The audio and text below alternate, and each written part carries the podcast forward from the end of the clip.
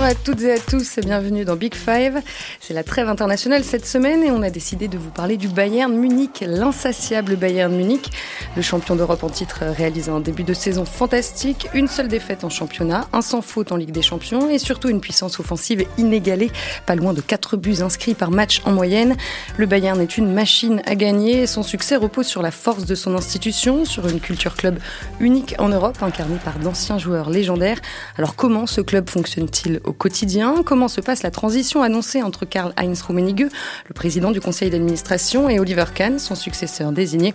On parlera de la politique de recrutement qui a évolué ces dernières années et puis des joueurs évidemment, des joueurs au cœur du projet munichois. Avec moi aujourd'hui euh, deux reporters de la rubrique foot du journal, David Fiu pour commencer. Bonjour David. Salut. François Verdonnet parmi nous également. Bonjour François. Bonjour. Et puis nous sommes en ligne avec Alexis Menuge, le correspondant de l'équipe et de France Football à Munich, que je suis très contente d'accueillir pour la première fois. Bonjour Alexis et bienvenue.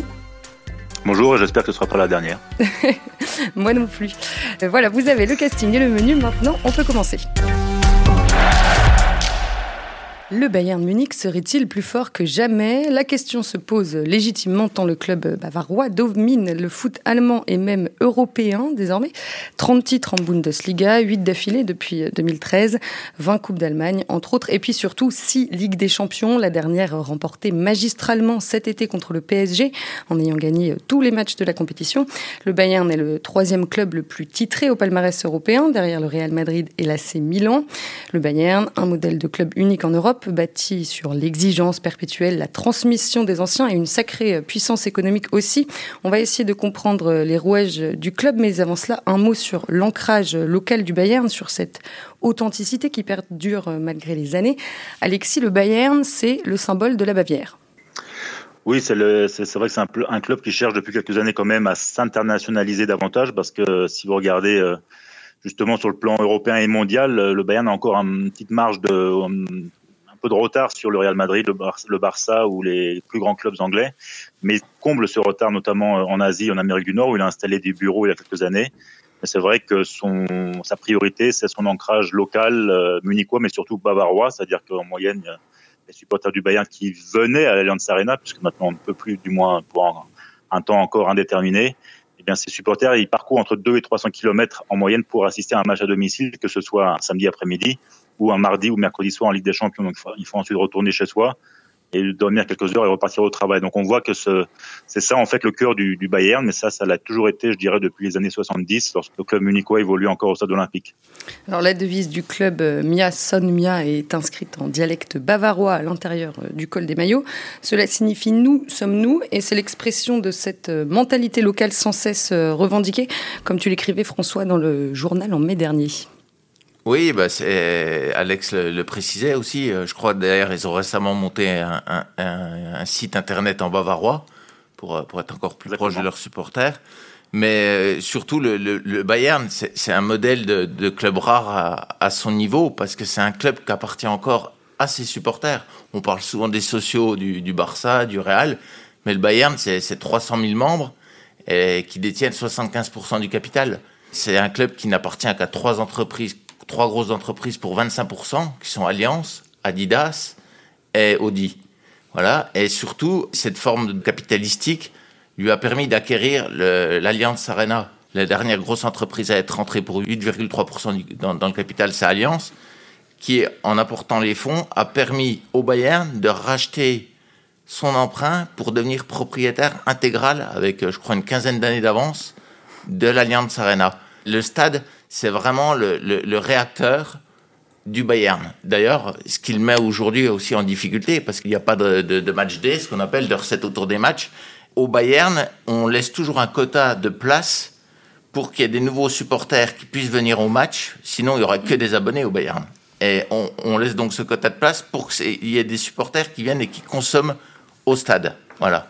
David et, puis plus simplement, le Bayern, c'est la Bavière parce que c'est le nom du club, en fait. Hein.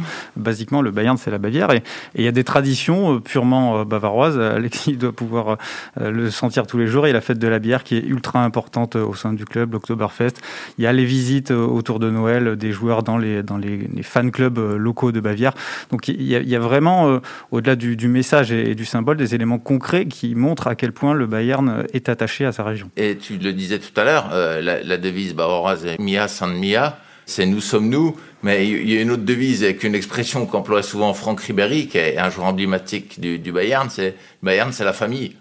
voilà, et quand il dit Bayern, c'est la famille, c'est la famille aussi la famille nucléaire, c'est la famille euh, bavaroise. Alors justement, la grande spécificité euh, du Bayern, c'est euh, la présence d'anciens euh, grands joueurs au sein de la direction du club. Donc ça a commencé, je repars un petit peu en arrière, en 1979 avec l'installation d'Uli au poste de manager général. Donc Uli attaquant emblématique du Bayern et de la RFA dans les années 70, devenu président en 2009 jusqu'à l'année dernière.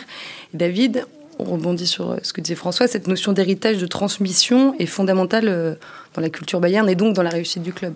Ouais, parce que c'est vraiment unique en Europe euh, à, ce point-là d'être relié aux anciens. Ça existe dans, tous les clubs, hein. même en France, il y a des anciens qui, bossent dans les clubs. Leonardo est à, la, tête du PSG.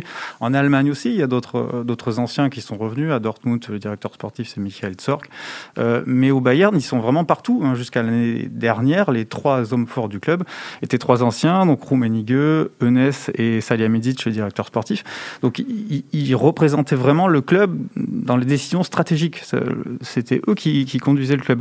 Et en Europe, si on se pose la question, j'ai trouvé que l'Ajax Amsterdam, qui à ce point-là euh, était aussi aux, mains de ses anciens, il y a euh, Overmars, il y a Van der Sar, il y a, il Reitziger, il y a, il y a Blint, mais c'est quand même pas au niveau du Bayern. Donc ça, ça s'est vraiment installé. Et, euh, et au-delà de ces trois, trois dirigeants-là, il y a eu également Gert Müller, il y a eu Klose qui est entraîneur adjoint de, de l'équipe. Donc les joueurs ont une place quand ils sont actifs et encore une autre une fois qu'ils ont terminé leur carrière.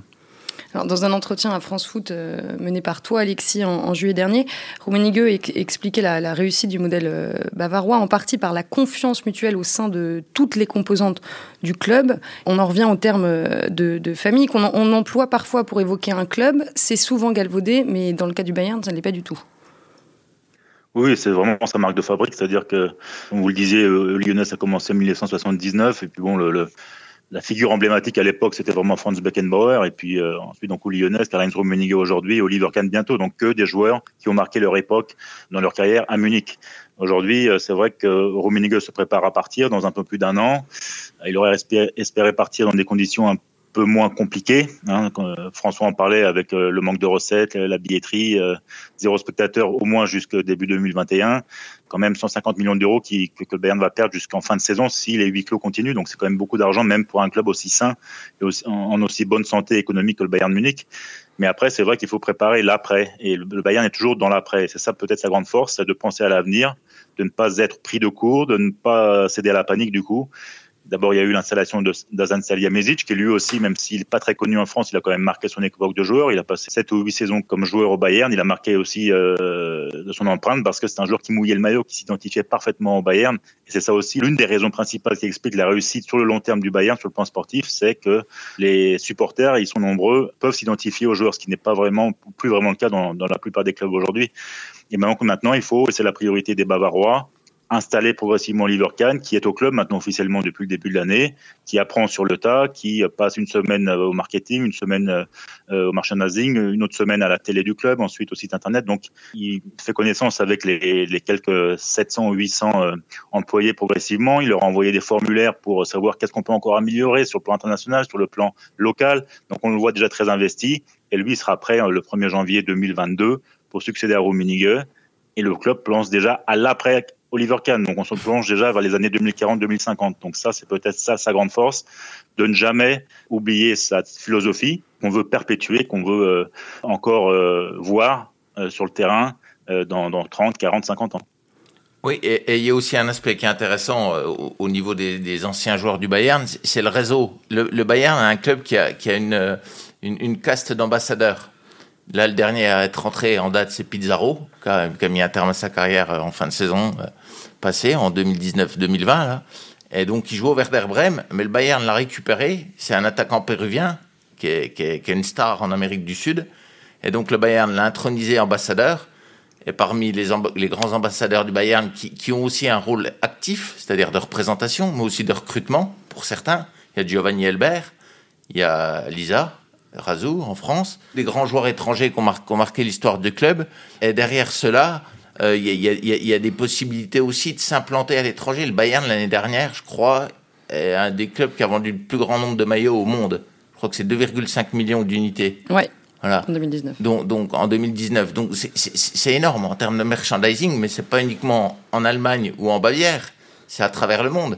Le Bayern, c'est un, des seuls clubs au monde à pouvoir rivaliser en Asie avec les grands clubs anglais. Voilà, c'est l'équivalent d'un Liverpool, l'équivalent d'un Manchester United. Euh, voilà, donc et, ça fait aussi partie de ce réseau d'anciens joueurs qui arrivent à, entretenir au-delà de ceux qui ont un rôle en pied dans le club. Plus important aussi, si je peux juste euh, préciser oui, Alexis. un aspect que je pense qui est important, c'est par rapport à la mode des grands clubs qu'on voit aujourd'hui qui ont un investisseur étranger comme le Manchester City ou le Paris Saint-Germain, ça c'est vraiment un, un concept, une philosophie qu'on va à tout prix éviter euh, en Allemagne en général, mais, mais surtout à, à Munich euh, à l'avenir. Donc c'est pour ça qu'on veut continuer à, à, avoir comme dirigeants, comme responsables au plus haut niveau euh, des anciens joueurs qui soient capables, bien sûr, sur la durée, de faire durer, que le club soit toujours aussi compétitif sur le plan sportif et en aussi bonne santé économique en même temps, ce qui est toujours difficile à réaliser. On ne veut pas d'aide extérieure pour justement, encore une fois, renforcer ce sentiment d'identification entre supporters et, équipe ou club. Et il y, a quelque chose qui est marrant, qui est un peu le contre-pied de, tout ce qu'on dit, c'est qu'un joueur euh, Ballon d'Or, Mathias Zammer, qui, représente Dortmund, n'a pas, pas, n'a pas fait long feu euh, au Bayern. Il a dû rester 3-4 ans comme, euh, comme directeur. Enfin, juste une précision, Zammer à Dortmund, il vit à Munich, hein, donc il est à Dortmund une fois par mois. Oui, mais bon, il a jamais joué à Munich. Ça c'est vrai, c'est une, ah, une, expression pour euh, en tant que dirigeant, ça c'est vrai. Ça c'était euh, c'était euh, l'époque avec Pep Guardiola et ça a plutôt bien fonctionné. pourtant, mais il est parti pour des raisons médicales à l'époque. Alors justement, celui qui lui a succédé, vous en avez parlé, c'est Hassan Salihamidzic, donc ancien international bosnien et ancien joueur du Bayern. Comment est-ce qu'il s'est intégré au sein de la, direction? Donc il est directeur sportif et surtout comment il se répartit les rôles avec Rummenigge et, et Kahn? Franchement, il y avait beaucoup, beaucoup de pessimisme hein, à son arrivée quand on l'a installé, parce qu'on s'est dit, euh, l'avoir comme ambassadeur, c'est bien, mais euh, directeur sportif, c'est quand même un, poste très exposé où la pression est particulièrement forte. Et donc, on avait beaucoup de craintes que ça ne fonctionne pas. Or, il s'est affirmé au fil du temps, il a appris de ses erreurs. Pour lui, le plus important, et c'est ce qu'il apprécie aussi, c'est ce qui lui permet de fonctionner, c'est que les dirigeants, donc ses supérieurs que sont Rummenigge aujourd'hui ou Herbert Heiner, le président du conseil de surveillance, c'est qu'il peut recruter à sa guise. C'est lui le, patron du recrutement. Bien sûr, si un joueur coûte plus de 25 millions d'euros, il faut l'aval du conseil de surveillance, donc une majorité pour avoir le feu vert, mais euh, c'est lui quand même qui est responsable du recrutement. Donc beaucoup, beaucoup euh, de pression. Euh, il a eu beaucoup difficultés, bien sûr, parce qu'il a quand même recruté pour 80 millions d'euros un joueur qui était longtemps blessé, ensuite remplaçant Lucas Hernandez. Et aujourd'hui, finalement, les fait lui donne raison, puisque l'international français est devenu un titulaire en puissance et qu'il a montré pourquoi le Bayern avait euh, dépensé autant d'argent. Et c'est, on le rappelle, hein, le transfert le plus cher de l'histoire du football allemand et je pense que ça va durer encore un, bout de temps maintenant. Mais Alemizic, finalement, il a fini par s'affirmer. Une anecdote, vous savez que l'épisode ou le feuilleton à la bas qui dure depuis dix mois, qui nous ennuie depuis dix mois, on sait que le, joueur autrichien a engagé comme agent Penny Zahavi et euh, tous les partis ont déjeuné ensemble pour tenter de trouver un accord. C'était fin juillet dans un restaurant de Munich. Et euh, lorsque Penny Zahavi a mis les chiffres sur la table, euh, Salih a, a poussé un cri, a tapé du poing sur la table, les assiettes ont volé et là, Rummenigge, qui était aussi à table, a été particulièrement surpris de manière positive. Il a été plutôt fier de la réaction de son directeur sportif. Il a eu la, confirmation que ça y est, il était bien arrivé après, on va dire, des premiers mois un peu compliqués, mais qu'il était l'homme de la situation, qu'il prenait son, rôle très à cœur. Et aujourd'hui, il fait l'unanimité. David, c'est lui qui a, opéré un changement de direction sur la politique de recrutement. Bah, il symbolise euh, l'ère à partir de laquelle le Bayern a, vraiment voulu mettre euh, le paquet euh, sur certains transferts. Quoi. Effectivement, le, record de Lucas Hernandez marque un, marque un tournant dans cette politique-là. Salihamidzic s'en sort bien pour l'instant parce que les résultats sont là, mais à chaque fois, ces décisions sur le marché des transferts interviennent assez tard. Beaucoup de questions se posent, on se demande si c'est vraiment l'homme de la situation, et puis finalement, ça marche tellement bien derrière qu'on peut que lui accorder le crédit d'avoir réussi. Mais ouais, aujourd'hui, le Bayern, alors je sais pas ça se reproduira effectivement de mettre euh, autant d'argent, mais on a l'impression que du moins, ils ont pris conscience qu'il faudrait euh, quand même, au-delà de, euh, des joueurs du marché allemand, de temps en temps prendre des grands joueurs qui, qui pourront s'affirmer sur le niveau international et lui faire franchir un cap, ce qui s'est assez longtemps refusé à faire, de gros gros investissements.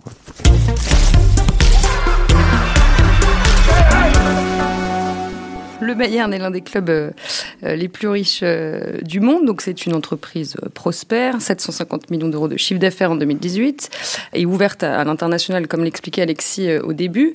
On parlait à l'instant de la, politique de recrutement. L'année dernière, le Bayern a installé des, bureaux à New York pour développer son, réseau de, scouting en, MLS, le championnat nord-américain.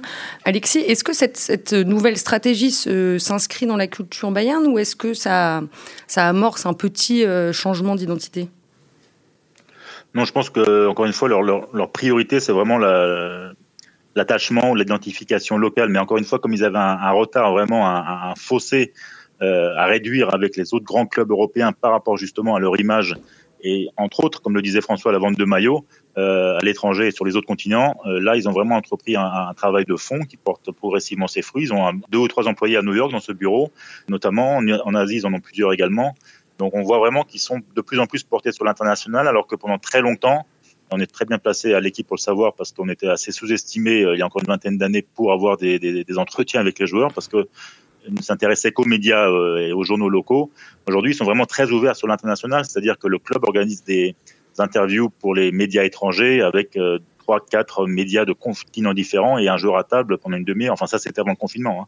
Mais euh, c'est juste pour montrer que trois à quatre fois par saison, le club a conscience qu'il faut que les joueurs parlent bah, dans le New York Times, dans, un journal asiatique, euh, journal brésilien, pour, encore une fois, renforcer l'image du club, faire une publicité également pour le Bayern Munich. Et aujourd'hui, encore une fois, ça porte ses fruits, alors que les médias locaux commencent un peu à faire la tête parce qu'ils ont moins en moins d'interviews, alors que les étrangers en ont de plus en plus. Je pense quand même que c'est, c'est pas l'équivalent quand même aujourd'hui d'un, Barça, d'un, Real Madrid. Voilà, ils se développent en Asie, je le disais tout à l'heure par rapport au merchandising et, notamment au niveau des maillots. Mais, ensuite, par exemple, je pense, et sans me tromper, qu'un club comme Dortmund, en termes de recrutement, est beaucoup mieux implanté à l'étranger que le Bayern dans, dans ses réseaux de recrutement. On, le voit Dortmund, il y a des Américains, il y a des Anglais, il y a, Sancho, et ils vont, chercher des pépites. Euh, pour le moment, j'allais dire, à ce niveau-là, le Bayern est plutôt à la remorque de Dortmund. Le, Bayern, on va, pousser un cocorico, c'est quand même un club très francophile dans le, recrutement. On parlait de Lucas, 80 euh, millions, mais le dernier marché dans, dans lequel ils ont recruté Lucas Hernandez, c'est Pavard, 35 millions, c'est Cuisance, 12 millions d'euros. C'est le plus gros marché de l'histoire du Bayern, je crois en termes de recrutement, ça doit être autour de 140 millions d'euros. Cette fois-là, il y a Coman aussi derrière, où, ils l'ont quand même chippé à la Juve pour une vingtaine de millions d'euros, ce qui est quand même euh, une affaire en or. Donc là-dessus, je pense qu'il y a encore, euh, ils ont encore besoin de progresser en termes d'ouverture, euh, vraiment au-delà des frontières européennes. Juste un mot sur les supporters avant de, parler des, joueurs. Quelle relation entretient le, club avec, avec ses supporters? C'est un gros réseau de clubs de, supporters dans les lenders euh, allemands. C'est surtout là que c'est puissant, mais surtout la, vraie relation, elle, est capitalistique, parce que c'est quand même pas loin de 300 000 membres et, 75% du capital. Donc ce qui, est, ce qui est très très rare à cette échelle.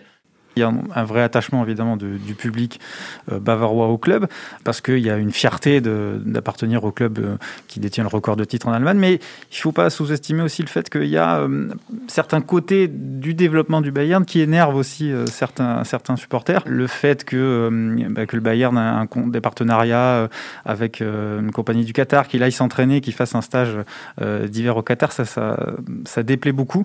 Donc les supporters du Bayern qui sont très attachés la tradition, n'aiment pas trop quand le, quand le Bayern emprunte des chemins euh, qui sont un peu trop modernes à leur goût.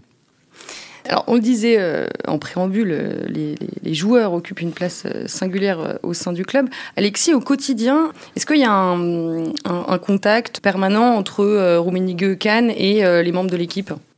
Non, pas quotidien, mais on va dire une fois par semaine, les dirigeants se permettent d'aller dans le vestiaire ou, ou même sur la, pelouse d'entraînement. ils suivent tous les entraînements hein, parce qu'ils ont leur bureau directement avec vue sur la pelouse principale. Euh, même si c'est à huis clos et qu'on en tire le rideau, eux peuvent euh, avoir euh, peuvent suivre le, dernier entraînement par exemple avant un match, mais pas, pas au quotidien, mais je dirais une fois par semaine. Et encore, hein, je pense que vous le disiez, le Bayern gagne quand même très souvent depuis quelques mois, depuis quand Ziflik est arrivé il y a pile un an. Et donc, ce n'est même pas nécessaire qu'ils interviennent. Eux, ils savourent tout simplement le, tous les trois jours la, victoire de leur club, que ce soit en Ligue des Champions ou en championnat.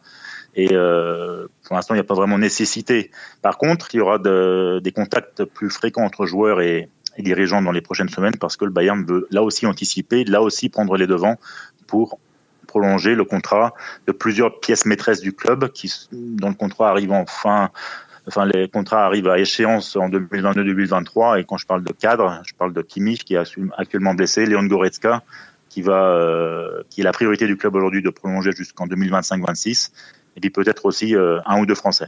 Est-ce que vous savez, euh, messieurs, si certains joueurs se préparent déjà à intégrer la direction du club après leur carrière? Ça, je pense qu'il y a encore un petit peu de temps, mais on peut, on peut se dire que Thomas Müller sera le, premier à le faire. En tout cas, il est, on dirait qu'il est fait pour. Hein. Lui, c'est un vrai Bavarois. il est extrêmement intelligent. formé au club. Voilà, formé au club. On peut, on peut l'imaginer à la fois sur le terrain, à la fois dans les bureaux ça dépendra de son vrai ressenti à lui, mais il est capable de le faire en tout cas. Peut-être que Manuel Neuer peut être euh, appelé également à le faire. Euh, je ne sais pas non plus dans quel rôle parce qu'il est plus réservé, un peu plus introverti. Il est, moins exubérant que, que Müller. C'est les deux piliers qu'on peut imaginer dans un avenir euh, quand même un petit peu lointain.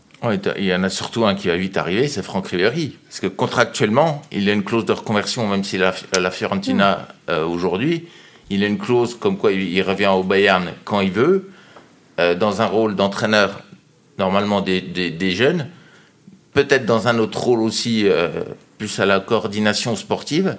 Mais, mais, mais, ça, c'est écrit, c'est acté, donc, euh, donc je pense peut-être même dès l'année prochaine.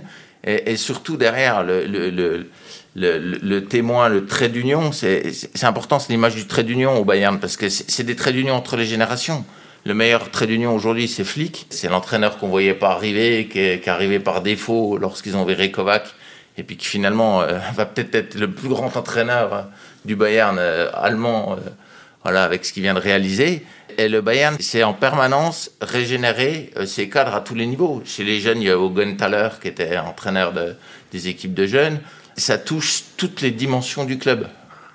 Et est-ce que le, pouvoir euh, des joueurs n'est parfois pas un petit peu trop important? Je pense par exemple à l'épisode en septembre 2017 lorsque le vestiaire avait un peu poussé pour que Carlo euh, Ancelotti s'en aille. Donc bon là évidemment tout se passe bien avec euh, Hansi mais est-ce que parfois les, joueurs au Bayern ne prennent pas un petit peu trop de place David? Si, ça a été, ça a été le problème des, dernières années au Bayern, c'est-à-dire que les joueurs globalement avaient le réflexe quand quelque chose ne leur plaisait pas, de, monter dans le bureau du Lyonnais qui avait sa porte ouverte et qui écoutait les plaintes des joueurs, parfois dans son bureau, parfois chez lui, euh, euh, au bord du lac Tégerne. Et, ça, c'était un vrai problème parce que l'entraîneur n'arrivait pas à imposer une autorité pleine et totale. Ça a été le cas pour Ancelotti. Kovac, d'une certaine manière, a été aussi déstabilisé par, euh, par les plaintes des joueurs. Le retrait de Ness symbolise peut-être le fait que les, les, dirigeants pourront asseoir un petit peu plus leur, leur autorité. Donc peut-être qu'on peut se dire que la République des joueurs au Bayern euh, sera un peu moins forte qu'avant, mais quand on voit encore les caractères qui restent dans l'équipe, euh, c'est pas encore gagné. Alexis, tu vas dans le sens de David? Oui, bah, le meilleur exemple, c'est Thomas Müller, hein, qui lui a vraiment fait en sorte que Nico Kovac ne soit plus l'entraîneur. En fait, c'était c'est lui, ou moi. Donc les dirigeants ont envie de trancher et finalement les résultats donnent raison en faveur de Müller, puisqu'en plus lui, euh, il était remplaçant sous les ordres de Kovac. Aujourd'hui, c'est l'un des meilleurs joueurs au monde. Il est redevenu exceptionnel malgré un âge quand même assez avancé, mais il n'y a pas un match qui passe sans qu'il fasse au moins une passe décisive, si ce n'est de marquer.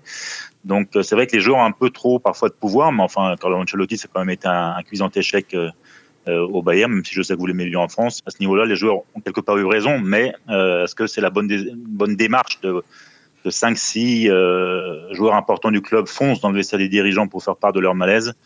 Ben, je suis assez sceptique par rapport à cette démarche. Oui, mais c'est quand même plus l'époque du, FC Hollywood. Les, joueurs ne, se battent plus entre eux. Il c'est quand même le climat, c'est quand même apaisé par rapport à une certaine époque. L'époque des, des, des Mataos, des Lizarazu, c'était quand même beaucoup plus tumultueux justement, je voulais. C'est sûr, avec un entraîneur comme Giovanni Trapattoni qui laissait tout faire. Euh, et, en l'occurrence, effectivement, euh, en ce moment, entre les joueurs, euh, tout va bien. Le défenseur Jérôme Boateng expliquait dans France Foot fin août dernier, après la victoire en Ligue des Champions, jamais l'ambiance n'a été à ce point idyllique. Toute la saison, on a fait des sorties au restaurant, des liens se sont tissés.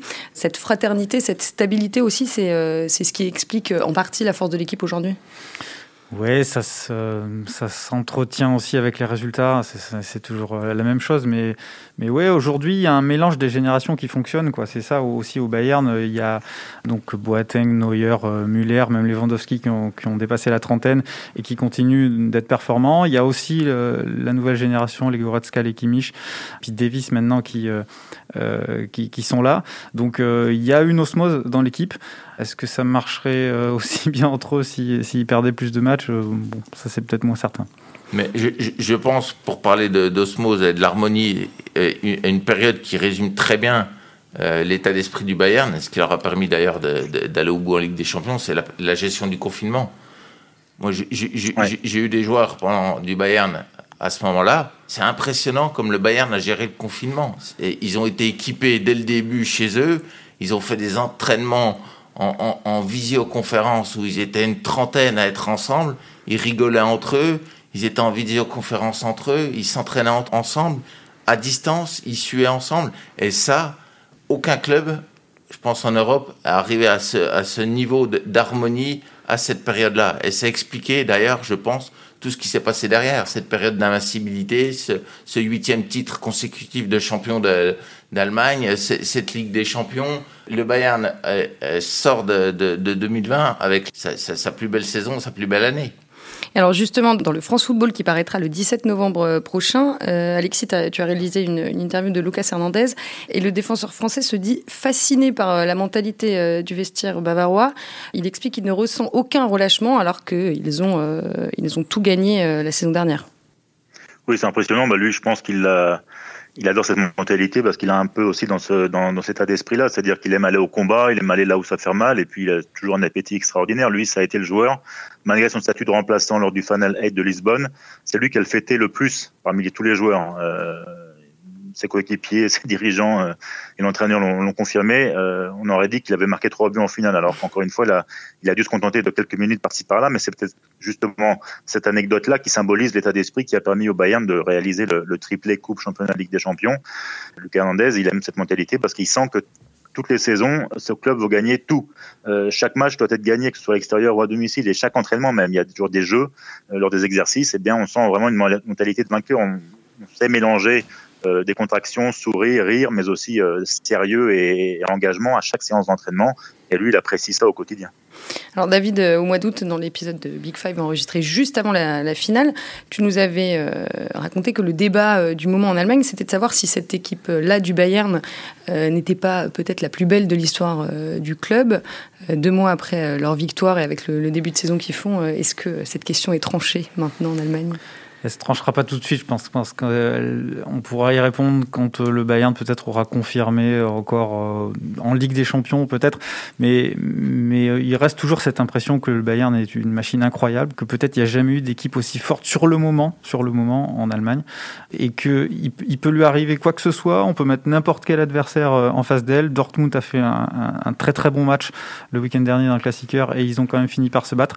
Donc le Bayern non seulement est, est sport sportivement euh, efficace, mais il a aussi ce, supplément d'âme, ce truc qui fait qu'aujourd'hui, cette saison, ils ont l'air encore partis pour gagner les matchs qui sont pas forcément partis pour gagner normalement. François, tu, euh, tu es d'accord avec David? Oui, oui, bah sur la saison, c'est une évidence. Il ne faut pas qu'il rencontre trop souvent Fenheim.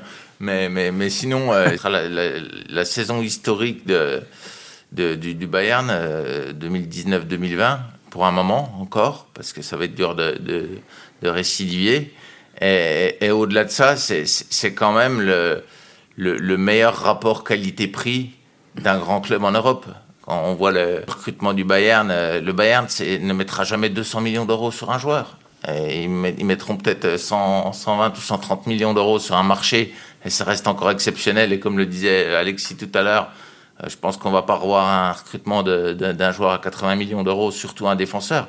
Là, ils ont pris Sané dernièrement pour une quarantaine de millions d'euros, euh, alors qu'il était coté quasiment 100 millions d'euros quelques mois avant. Le Bayern, c'est vraiment c'est le symbole du club qui arrive à optimiser dans tous les domaines. C'est-à-dire, il tire le meilleur parti de tout. Pour moi, aujourd'hui, c'est la référence européenne. Alexis, le mot de la fin? Oui, non, ce qui m'impressionne, moi, en voyant tous les matchs de Bayern, là, euh, ces dernières semaines notamment, c'est qu'ils connaissent quelques trous physiques, ils sont un peu fatigués, c'est normal comme toutes les autres équipes, mais ils parviennent à gérer leurs efforts. Et euh, par exemple, à Salzbourg, il y avait deux partout avant une minute de la fin, et on sentait que les Autrichiens prenaient le dessus parce qu'ils venaient juste d'égaliser, on les sentait un peu plus frais. Puis le Bavarois, tout d'un coup, ils sont devenus sérieux en, se disant, bon, allez, on donne encore un coup de cravache, et puis ils ont marqué quatre buts en un quart d'heure. Pareil à Dortmund, euh, beaucoup disent, parmi les observateurs, et je ne partage pas du tout cet avis, tout en étant objectif, du moins je l'essaye, que le Dortmund n'était pas loin du Bayern, mais le Bayern a quand même marqué deux buts pour hors-jeu inexistant. Euh, donc, 3 buts à 2, je Au final, ça aurait fait 5 à 2 et il y avait quand même une, voire deux classes d'écart.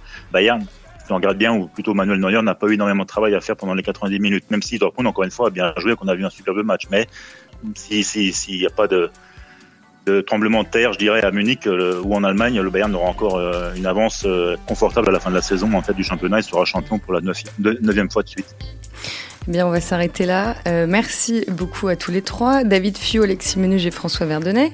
Merci aussi Antoine Bourlon pour la préparation et la réalisation de cet épisode. Pour info, le prochain match du Bayern de Munich, ce sera le samedi 21 novembre contre le Werder Bremen. Et vous, chers auditeurs, je vous retrouve évidemment la semaine prochaine. D'ici là, prenez soin de vous.